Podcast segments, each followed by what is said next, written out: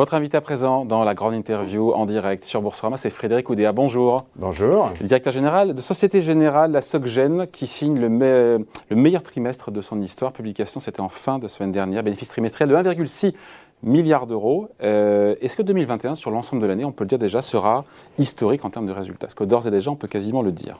On va attendre la fin de l'année, mais c'est vraisemblable. Oui, je pense que ça peut être la meilleure année de l'histoire de la Société Générale. Ouais. Et donc compenser 2020, parce qu'il faut aussi regarder 2021 Exactement. à l'aune de 2020 aussi. Hein. Absolument. Et d'une certaine manière, le, la prudence qu'on a eue en 2020, à tout point de vue, explique aussi la qualité de la performance. Hein. Prudence en provisionnement, par exemple. Mais en tout cas, ce qui est très satisfaisant, c'est que on bénéficie évidemment d'un environnement favorable, mais il faut voir au-delà, et cet environnement, il peut changer aussi ce sont nos projets stratégiques qui se déroulent bien. Ce sont nos paris en matière de business model qui se déroulent bien. C'est ça que je regarde encore plus, si vous voulez, que la performance en valeur absolue. Après, il y a aussi, donc on va y revenir euh, dans le détail, mais il y a des revenus qui sont hauts, on va en parler notamment en banque de détail. Euh, cette maîtrise des coûts, ce, coût du risque, c'est ça, ce coût du risque qui est faible, c'est tout ça le cocktail gagnant. Il y a une plus-value latente aussi, de, enfin une plus-value pas latente, une plus-value exceptionnelle de 132 millions d'euros sur la vente du siège euh, Crédit Nord aussi à Paris, mais même si on enlève ça, je veux dire, c'est ça le cocktail Oui, alors c'est vrai que ce qui est très satisfaisant, c'est la croissance des revenus dans tous les métiers et qui va au-delà, on va dire, du rattrapage par rapport à une base faible en 2020, puisqu'il y avait les, fermetures administratives d'économie. Et c'est vrai dans toutes les géographies. Donc ça, c'est très satisfaisant. Deuxièmement, discipline sur les coûts. Et puis troisièmement, effectivement, un coût du risque très faible, alors même que l'on garde les provisions de 2020. Mais on avait été une nouvelle fois très conservateur aussi sur les dossiers spécifiques, ce qui veut dire que la qualité du portefeuille est bonne, et ça, c'est plutôt porteur pour 2022. 15% de rentabilité sur fonds propres sur la banque de détail, c'est la nouvelle norme euh, ou ça restera une exception Non, alors si vous voulez, parce que là aussi, c'est le coût du risque évidemment très faible, à zéro, il aide. Non, je pense que les enjeux de, structurels, les challenges structurels sur la banque de détail, euh, en zone euro en général et en France en particulier, demeurent. Donc ça, il ne faut pas se tromper de diagnostic. Et c'est pour ça que c'est aussi important d'avancer sur nos projets transformants en France, la fusion de nos deux réseaux et le développement de Boursorama. Nous, on aura cette offre assez unique sur le marché français. Aucun métier n'est à la traîne aujourd'hui? Aucun. Aucun? Non, c'est ça qui est assez positif, évidemment. Ouais. Et on peut, on peut savoir pendant, c'est difficile, pendant combien de temps le coût du risque va, peut rester aussi faible? Parce que ça aussi. Bah, encore une fois, euh, je pense que la bonne nouvelle, c'est que les économies ont rebondi plus vite que prévu.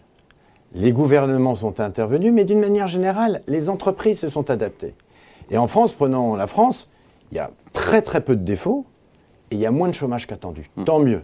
Et nous, les banques, on y a contribué quand même. On a été aussi en soutien euh, de nos clients.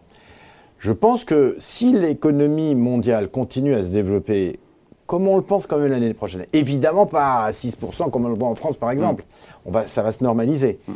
Il n'y a pas de raison que le, le coût du risque augmente fortement.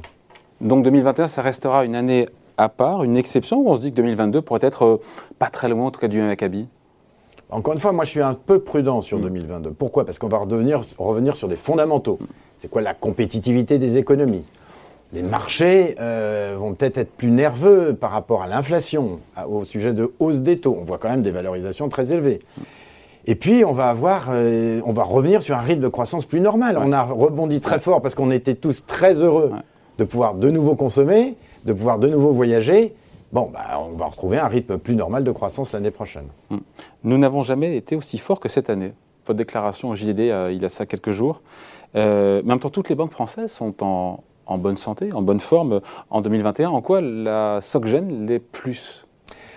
Bah, je ne sais pas ce qui est les plus, mais en tout cas, moi, je suis très heureux parce qu'on a à la fois des résultats très satisfaisants de métiers, encore une fois, historiques, mais on a aussi des nouveaux métiers, euh, la gestion de flotte automobile, une nouvelle fois Boursorama qui est un fer de lance pour nous euh, de la banque de détail de demain, et puis la fusion de nos réseaux que nous venons de préciser il y a deux semaines se passe bien. Donc je, n'ai jamais vu autant de projets structurants conduits euh, en même temps dans notre banque qui vont changer la banque à l'échéance 2024-2025. On peut dire que l'heure est à la reconquête pour la SocGen elle n'a jamais été à, on n'a jamais oublié de conquérir. Vous savez, les, résultats que nous obtenons, c'est des années de, paris de long terme industriel. Boursorama, c'est 2014. ALD, c'est 2014. Vous voyez, ce sont des, des, convictions de long terme que nous déployons. C'est vrai qu'on a ajouté récemment des décisions supplémentaires tenant compte d'un état de marché, d'un moment, comme la fusion de nos deux réseaux.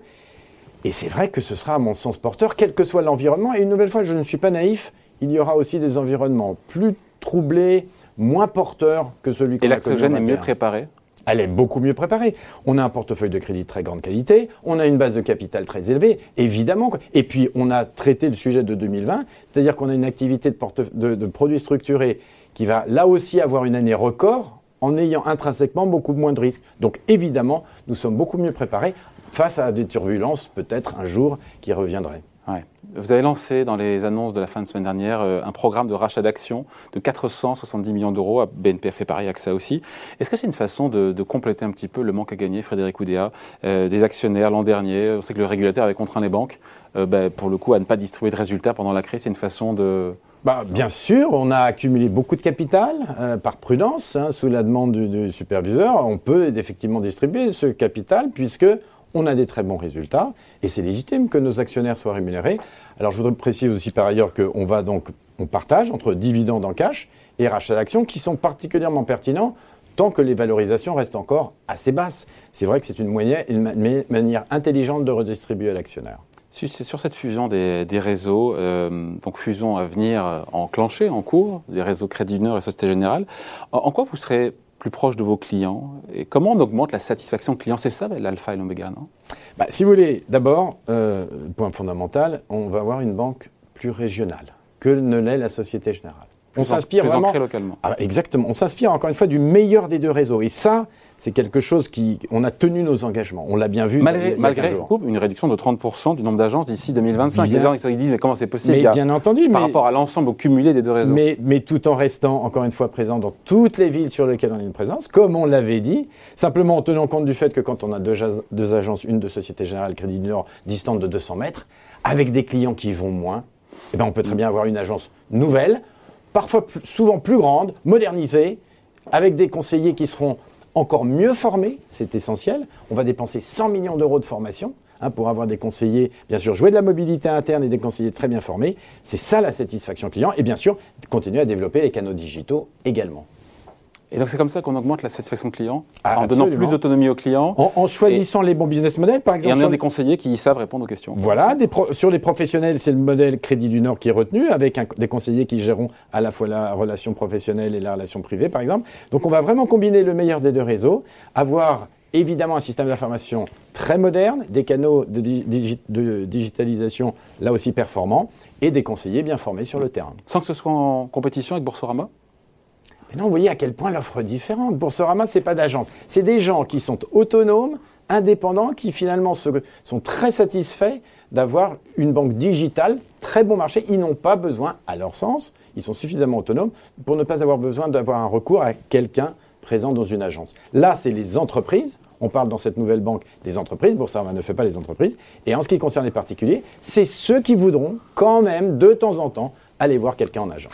Il y a eu cette initiative que j'ai vu passer, euh, je crois que c'est BNP Paribas qui tarife ses conseillers.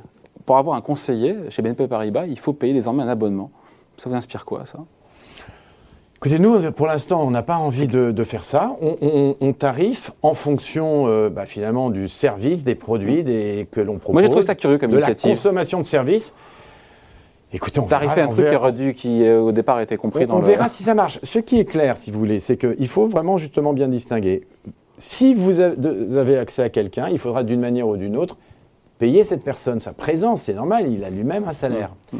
Et donc, il faut accepter de payer le prix d'un conseil personnalisé. Ensuite, vous avez un Boursorama, une nouvelle fois, qui est la banque la moins chère en France, qui restera la banque la moins chère, dans une logique différente de relation avec ses clients.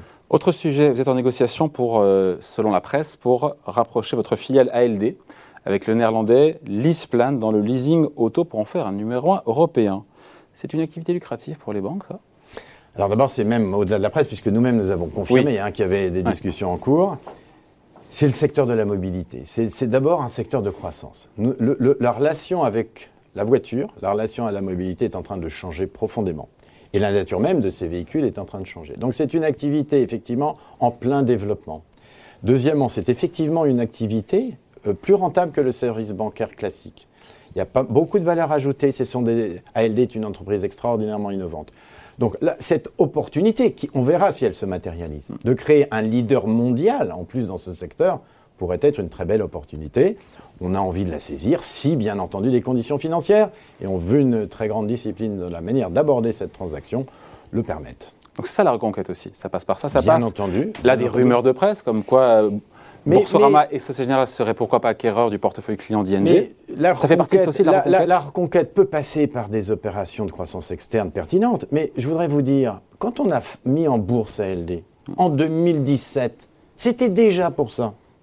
C'est là où il faut parfois savoir attendre, faire preuve de patience. Les opportunités ne viennent pas tout de suite.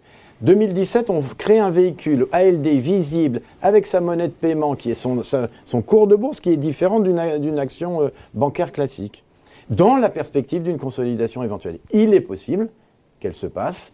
On verra. En à quelle horizon cette année bah, on parle plus, en tout cas, maintenant, pour finaliser les choses, de, semaines que de mois. Mais, encore une fois, le, diable est toujours dans le détail dans ce type de transaction, donc euh, attendons. C'est souvent là où il se niche. Exactement. Frédéric Oudéa, le CAC 40, vous l'avez vu, évidemment, a franchi les 7000 points. Record absolu. Qu'est-ce qu'on se dit? On se dit quoi? On se dit, euh, euh, bah, la, la, bourse, ça remonte toujours un jour ou l'autre. On se dit quand même, il aura fallu 20 ans pour que l'indice parisien retrouve ses niveaux de l'an 2000. Je précise que si on regarde les dividendes réinvestis, versement de dividendes, le CAC 40 a déjà retrouvé ses plus hauts depuis maintenant plus de 10 ans. voilà, petite parenthèse. Moi, je crois qu'il faut se dire, le placement action, c'est un placement de long terme. Une nouvelle fois, c'est pas pour nécessairement l'année qui vient, les deux années qui viennent. Le placement d'action, moi, me paraît toujours très pertinent dans un portefeuille qui doit rester diversifié par ailleurs. C'est un principe de base, me semble-t-il. Et, effectivement, à moyen et long terme, c'est un placement qui fait du sens. Voilà. Ensuite, euh, il faut pas que, faut pas céder au mode. Euh, il faut regarder les choses, mais euh, moi je considère que c'est en tout cas les entreprises, y compris avec le rendement offert par la, hmm. dividende. Quasiment 3% sur le CAC 40. Bah oui, voilà, c'est quelque chose d'intéressant par rapport à d'autres placements, évidemment. Oui, dont, les placements de taux qui effectivement rapportent. Bien sûr, les, dettes souveraines aujourd'hui ne vont pas rapporter euh, beaucoup. Et ça fait un moment déjà. ça, ça peut durer encore. Le cours de l'ASG, de la SocGen, euh, a plus que doublé en un an, 130%. Est-ce que le titre en a encore sous le pied Vous étiez venu, je ne sais plus à quel moment, vous m'avez dit ça va monter? Bah, bien, sûr. on est à 30 euros aujourd'hui. Hein. Voilà, on est à 30 euros. On en a, que ça remonte? On en a encore sous le pied, évidemment. La remontée boursière n'est pas terminée. Bah, bien sûr que non, mais ça peut là si prendre pourquoi un peu de temps, c'est simplement que les marchés vont voir l'exécution de nos plans stratégiques, vont voir si effectivement on arrive à faire euh, une ou deux de ces acquisitions euh, porteuses, là aussi créatrices de valeur. Il faut raconter des belles histoires au marché, leur montrer qu'on délivre ce qui était bah, promis, ce qui était attendu. Voilà, enfin le marché il a besoin de se convaincre, de preuves, et c'est donc chaque trimestre la récurrence des performances. Et encore une fois sur des projets stratégiques aussi lourds, la bonne qualité d'exécution. Donc il est clair que Société Générale peut continuer ce parcours boursier. Euh, ça peut demander euh, quelques trimestres, mais euh, c'est en tout cas évidemment notre, notre ambition. D'autant que les banques sont toujours faiblement valorisées, les banques européennes. Bien sujet. J'ai vu le SocGen 6,5 fois les résultats 2021. Par rapport au secteur, je ne me rends pas compte. Le secteur, il a combien? Alors, on est à peu près en multiple de résultats, à peu près en ligne. On est moins bien valorisé par rapport au capital que l'on utilise. Tout l'enjeu, c'est de montrer en fait au marché la rentabilité à moyen terme que l'on est capable de, euh, auquel on est Le héros d'une banque aujourd'hui, de la SocGen à horizon 5 ans, ça, tend Alors ça, c'est un chiffre que nous communiquerons euh, dans, au premier semestre dans le cadre de notre plan stratégique. Mais justement, le point important, c'est ça, c'est dire en fait, on peut délivrer une rentabilité moyenne, en moyenne de cycle, meilleure que ce que vous anticipez. même avec tout... ce capital demandé bah, par le régulateur. Même avec énormément évidemment de capital, beaucoup plus qu'il y a 10 ans. C'est pour ça que le jeu a considérablement changé. Mais tout l'objectif, c'est ça. C'est important de, faire des, des, opérations comme cette fusion, de développer des métiers plus rentables, d'allouer le capital de la manière donc la plus efficace, et bien sûr de continuer à travailler sur la base de coûts ah, qui sera une manière aussi d'augmenter la rentabilité. Toujours. Merci beaucoup, en tout cas, merci d'avoir été avec nous. Frédéric Oudéa, donc directeur général de Société Générale, invité de la grande interview en direct sur Boursorama. Merci. Merci beaucoup.